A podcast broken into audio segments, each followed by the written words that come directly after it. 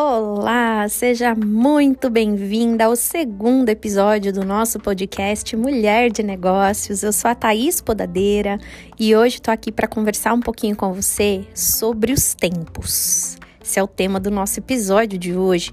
Como é importante a gente entender cada fase. Como é importante a gente aceitar o fato de que nem sempre vai estar tudo bem, nem sempre as coisas vão dar certo, nem sempre as coisas vão sair como planejado. E a nossa vida não é só felicidade, alegria e sorrisos como a gente gostaria, né? Se a gente pudesse escolher, a gente viveria só assim, né? Só que na prática, na vida real, não é assim que acontece. E a gente precisa ter clareza, a gente precisa ter nitidez e aceitar o fato deste outro lado, né? Do tempo bom e do tempo que não tá tão bom assim, né? E quando eu preparava o roteiro desse podcast para estar tá aqui conversando com você, eu me lembrei muito de Salomão, né? Salomão foi o homem é, mais rico da história e ele podia pedir o que ele quisesse, né? E ele pediu sabedoria.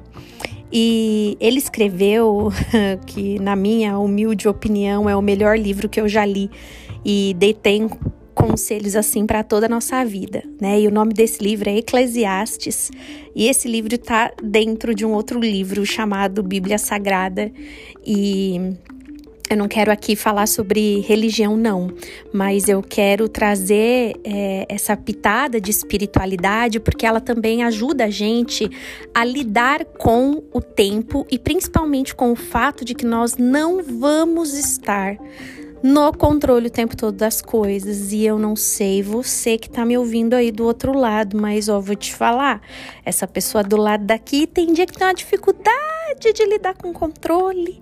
É uma vontade absurda de ficar com controle na mão, controlando tudo, cada passo, cada movimento, tudo milimetricamente calculado e tudo muito bem estratégico, só que, né? Tem hora que não dá tem hora que a vida nos convida a soltar esse controle e nessa hora de soltar esse controle entra em ação a fé independente da religião ou da crença que você tenha dentro desse aspecto, né? Eu quero me ater aqui à espiritualidade, né? E eu gosto muito do capítulo 3 de Eclesiastes, quando ele fala que cada coisa tem um tempo certo para acontecer na nossa vida, né? E se você for lá conferir, você vai ver que ele fala que há tempo de ajuntar e tempo de espalhar, que há tempo de guerra e tempo de paz, que há tempo de, de se alegrar e que há tempo de chorar, né? Então, assim, vocês percebem que entre uma palavra e outra, ele não fala ou, ele fala e. Então, há tempo de chorar e tempo de sorrir. Não é tempo de chorar ou tempo de sorrir, né? Ao contrário de que muitos gurus vêm pregando por aí sobre tá tudo, é você, é tudo tá na sua cabeça e porque você precisa controlar isso e aquilo, aquilo outro, e é só você mentalizar uma vida extraordinária, um negócio extraordinário, um negócio milionário e tudo vai acontecer e blá, blá, blá. Oh, gente, cá pra nós, né? Eu acredito muito na energia, sim. Eu acredito muito que a gente realmente tem que cuidar dos nossos pensamentos, né? Porque eles movem a nossa vida, né? Então, é, eu penso, sinto e ajo, né? Então, antes de uma ação, existe um sentimento que existe um pensamento, né? Então, a origem de tudo é sim o nosso pensamento e nós precisamos cuidar dele. Acontece que não existe uma varinha de condão que vai fazer com que você se livre dos momentos de tristeza, dos momentos de escuridão, dos momentos de guerra, eles vão existir. Quanto mais rápido você entender isso, quanto mais é, presente e consciente você ficar para isso, eu acabei de falar isso hoje numa, numa sessão com uma cliente nova. Quanto mais rápido a gente fica presente para isso, sabe o que acontece com a gente? A gente aprende a fazer uma boa gestão disso. É sobre aprender a administrar porque vai chegar esse tempo. vai chegar o tempo de chuva, vai chegar o tempo de sombra, vai, vai. Gente, a natureza, ela é tão sábia, né? E ela ensina isso. Repare, a gente tem quatro estações: primavera, florescer. Que faz que você tá aí? Se perceba. Se você fosse se comparar com a natureza hoje, em que fase que você está? Na primavera, florescendo para alguma coisa? No verão, né, com energia, com gás, com disposição, com otimismo, com autoconfiança. E depois do verão, vem o outono, onde as folhas caem, tem mais ventania. E por fim vem o inverno, que é tempo de recolhimento, que é tempo, é, como é que diz no, nos animais, né? Hibernar. Né? Os animais, eles hibernam no inverno. Eu me lembro quando a minha filha era pequenininha, ela adorava assistir um filme que chamava O Sem Floresta. Se você tiver a oportunidade, assista esse desenho, é uma graça. E ele traz lições tão preciosas. E os animais, eles ajuntam comida no verão, porque no inverno eles hibernam né? Eles não têm condições de sair para pegar, para procurar alimento no inverno. Então, no inverno eles hibernam. E assim é na nossa vida, né? Então, qual o tempo que você percebe que você está aí hoje? Né? Além disso, nós mulheres também temos os nossos ciclos, os nossos ciclos, né? Nós somos cíclicas. Né? Nós não somos lineares, nós não somos o tempo todo a mesma coisa, todo, entende? Os nossos tempos internos, eles também mudam e isso afeta diretamente o resultado do seu negócio.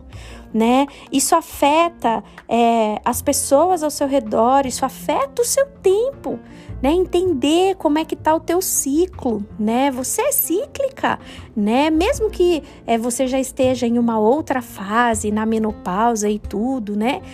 existem ciclos internos nossos como mulher, né? E nós passamos por esses altos e baixos e é normal.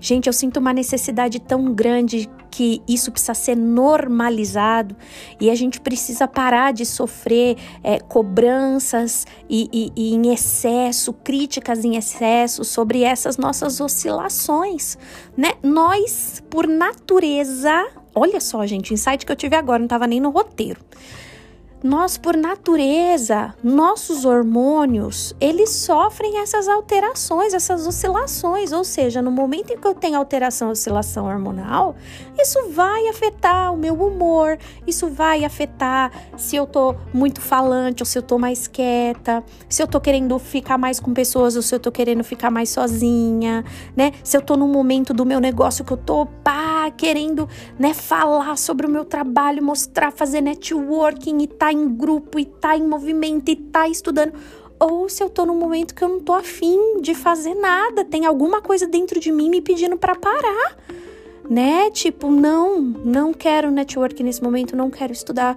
Eu, eu preciso filtrar esse tanto de informação. Gente, tem um estudo é, de neurociência que fala isso, que a gente recebe mais de 2 milhões de informações por dia e a gente retém 139, graças a Deus, né? Tem um filtro dentro da nossa cabeça que filtra e desses 2 milhões que você recebe só ficam 139. Por isso que nas redes sociais e tudo mais, inclusive eu neste momento, estou aí lutando dentro da sua mente para ficar entre as 139 e você me ouvir. Então, desde já eu já quero agradecer né? A honra de ter ficado aí, se você tá aqui comigo até agora, de ter ficado aí entre as 139 informações retidas no seu cérebro nesse momento. E, gente, é, é tão sério isso, né?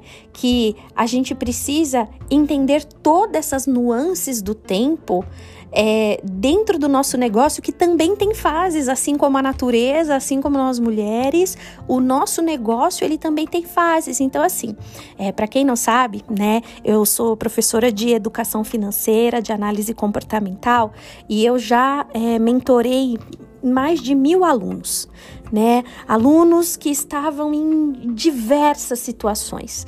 E é, eu percebia um ponto em comum entre aqu aqueles alunos que estavam insatisfeitos com a carreira profissional e estavam buscando uma nova profissão. Então, eles vinham aprender a ser educadores financeiros, analistas comportamentais, né?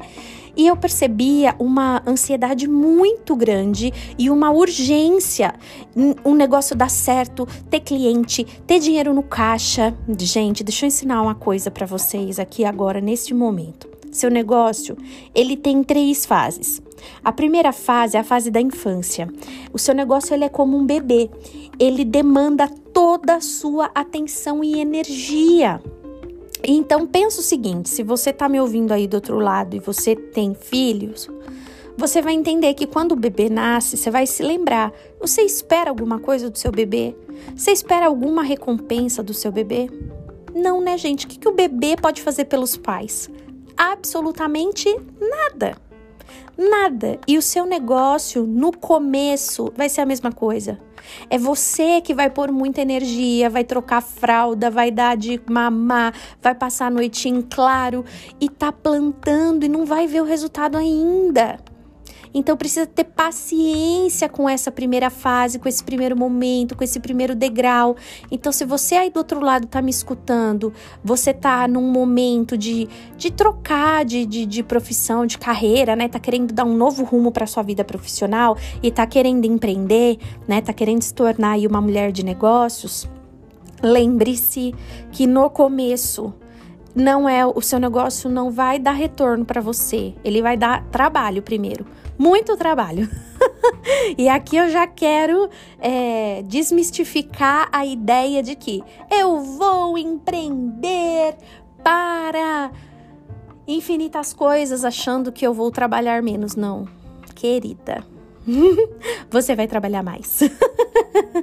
você vai trabalhar mais. Se prepare que você vai trabalhar mais, mas vai valer muito a pena. Na sequência da infância, então vem a adolescência, né? A fase que você começa a recalcular a rota você começa a analisar o que que deu certo na fase da infância, o que que você quer continuar fazendo, o que que você não quer continuar fazendo. Esse momento de infância do negócio, essa transição da infância para a adolescência, né? Quando chega nessa fase da adolescência do negócio, é aquela fase que é, você no começo se permitiu testar, né? Então a infância é aquela fase de tentativa e erro, tentativa e erro. Você vai testando as coisas e na adolescência você você começa a escolher, né? Então, ah, não deu certo esse, eu não quero, esse daqui eu fiz, eu não gostei, né? Então, uma coisa importante da primeira fase que eu não falei é você se permitir. Você tá aberta para testar e entender o que que você vai gostar e o que que você não vai gostar. E com isso você precisa estar tá muito atenta ao seu coração, porque você precisa se permitir sentir. E quando a gente entra para negócios, às vezes a gente fica tão focada na estratégia, né, que é uma energia mais masculina, que a gente se desconecta da nossa intuição, do nosso sentir e do nosso coração. E uma mulher de negócios feliz, ela está conectada com a intuição, ela está conectada com o sentir e além da estratégia, ela sabe ouvir o coração dela tá? Então, fica ligada nisso. Então, a adolescência é esse momento aí de se conectar com a sua intuição, ouvir seu coração e começar a fazer escolhas, o que que fica e o que que vai, né? E aí vai para a fase adulta, então, que é a fase do amadurecimento, é o adultecer do negócio, né? Onde ele está se transformando de fato, é, talvez numa empresa grande, responsável, que tem equipe, que tem gestão, que tem processo, que tem colaborador, né? E é interessante a gente pensar aqui que que é, você não necessariamente precisa andar e passar por todas essas fases. É importante você ter clareza de alinhar isso tudo à vida que você sonha viver. De repente você está aí me ouvindo e você não quer, talvez, eu não sei, ser essa mulher empresária que tem é, equipe, que tem gestão, que tem processo, né? Talvez você queira ter algo é, mais simplista, algo. E quando eu digo simplista, não significa que ele não vai ter um grande potencial de faturamento, tá, meninas? Presta atenção aqui. Conheço mulheres de negócios que não têm negócio na fase adulta e que tá, ó, super ok com faturamento, super feliz com o Prolabore que tire, super feliz com a vida que criou. Então é sobre você construir tudo isso alinhado à vida que você sonha viver. E aí eu quero te perguntar com o que, que você tem sonhado? Né? O que você está fazendo hoje está te levando mais perto do seu sonho? E se você não tem sonhado, o que, que você gostaria de resgatar? Quais eram os sonhos que você tinha na infância e na juventude? Algum deles ainda tem algum significado para você? Quero que você pense sobre isso e quero encerrar com você aqui esse pensamento sobre os tempos. Essa semana que eu tô gravando esse podcast, é, teve um, um, um, fato muito é, em evidência na mídia, que foi uma entrevista que a cantora Anitta deu no programa do Jimmy Fallon lá nos Estados Unidos. E, gente, olha, eu vou falar para vocês, eu não sou assim fã das músicas da Anitta, não, mas eu vou falar que eu sou muito fã da businesswoman que ela é. Ela é uma mulher de negócios genial e como eu acompanho muitas coisas de empreendedorismo, eu vi vários é, pontos de vista sobre é, esse fato, esse acontecimento da semana, né? Da ida da Anitta até esse programa do Jimmy Fallon, que é um cara super conhecido, o programa super em evidência nos Estados Unidos. E ela falou uma coisa tão interessante na entrevista que assim, ó, desde o começo ela sabia aonde ela queria chegar, né? E ela muito marcante uma fala dela que ela fala assim que quando falam para ela que algo é impossível é para lá que ela quer ir, né? Então falaram para ela que era difícil furar a bolha e um artista brasileiro é, ficar conhecido no mundo, né? E eu não sei se você acompanha, né? Mas a Anitta, ela já tá conhecida assim num nível razoavelmente assim fora do Brasil, né? Ela já canta em espanhol e ela canta em inglês e tal. Então, assim, ela, ela tem se tornado uma artista muito completa e uma empresária de tirar o chapéu né? Ela, além de ter um perfil comportamental super executora, que ajuda muito nisso, né? Então, quem entende aí um pouquinho de perfil comportamental, existe um traço chamado traço executor, que é um traço que tem a força da realização. É da natureza dele, é natural dele realizar, fazer, acontecer. É aquela pessoa que põe a mão na massa e que vamos embora, né? Então, isso ajuda muito. E eu queria fechar é, com isso aqui para vocês, né? Porque a Anitta, ela, onde ela tá hoje, gente, é putz, uau, né? E ela lembra de quando ela começou lá no Furacão 2000, né? E apesar, como eu falei para vocês, de não ser muito fã das músicas da Anitta, não, eu já assisti o documentário dela no Netflix, que é genial, e acompanhei toda é, é, essa, essa notícia aí, que foi uma explosão da semana, né? Acompanhei. E, e o mais marcante de tudo, que é o que faz sentido com tudo que eu falei aqui para vocês agora, é sobre saber aonde quer chegar, sobre ter clareza do sonho e entender é, qual é o passo 1, um, passo 2 e o passo 3 que eu preciso dar hoje para chegar lá na frente, né? Falei isso para uma outra cliente minha essa semana, é step by step, passo a passo, um de cada vez. A Anitta não chegou onde ela tá hoje, da noite pro dia. Ela veio construindo isso ao longo de anos, né? Então, assim, qual é o seu próximo pequeno passo? Né? E eu falei para minha cliente assim essa semana: se a gente não conseguir fazer o micro passo pequenininho, a gente não vai conseguir fazer o grandão. Então, qual é o pequeno passo que você precisa dar hoje para levar o seu negócio para onde você quer ou para tomar coragem e começar logo aí o seu negócio que você precisa começar. Pensa nisso e a gente se vê no próximo episódio. Que Deus te abençoe. Não deixa de me dar o seu feedback, me conta se fez sentido para você essa conversa, que fichas viraram por aí e não deixa de me dar sua avaliação aqui também, que ela me ajuda muito. Então, deixa suas estrelinhas aí para mim, deixa sua avaliação aí para mim, que isso vai ajudar muito com o meu engajamento aqui, tá bom? Conto com você. Beijo, beijo, beijo e até o próximo episódio. Tchau, tchau.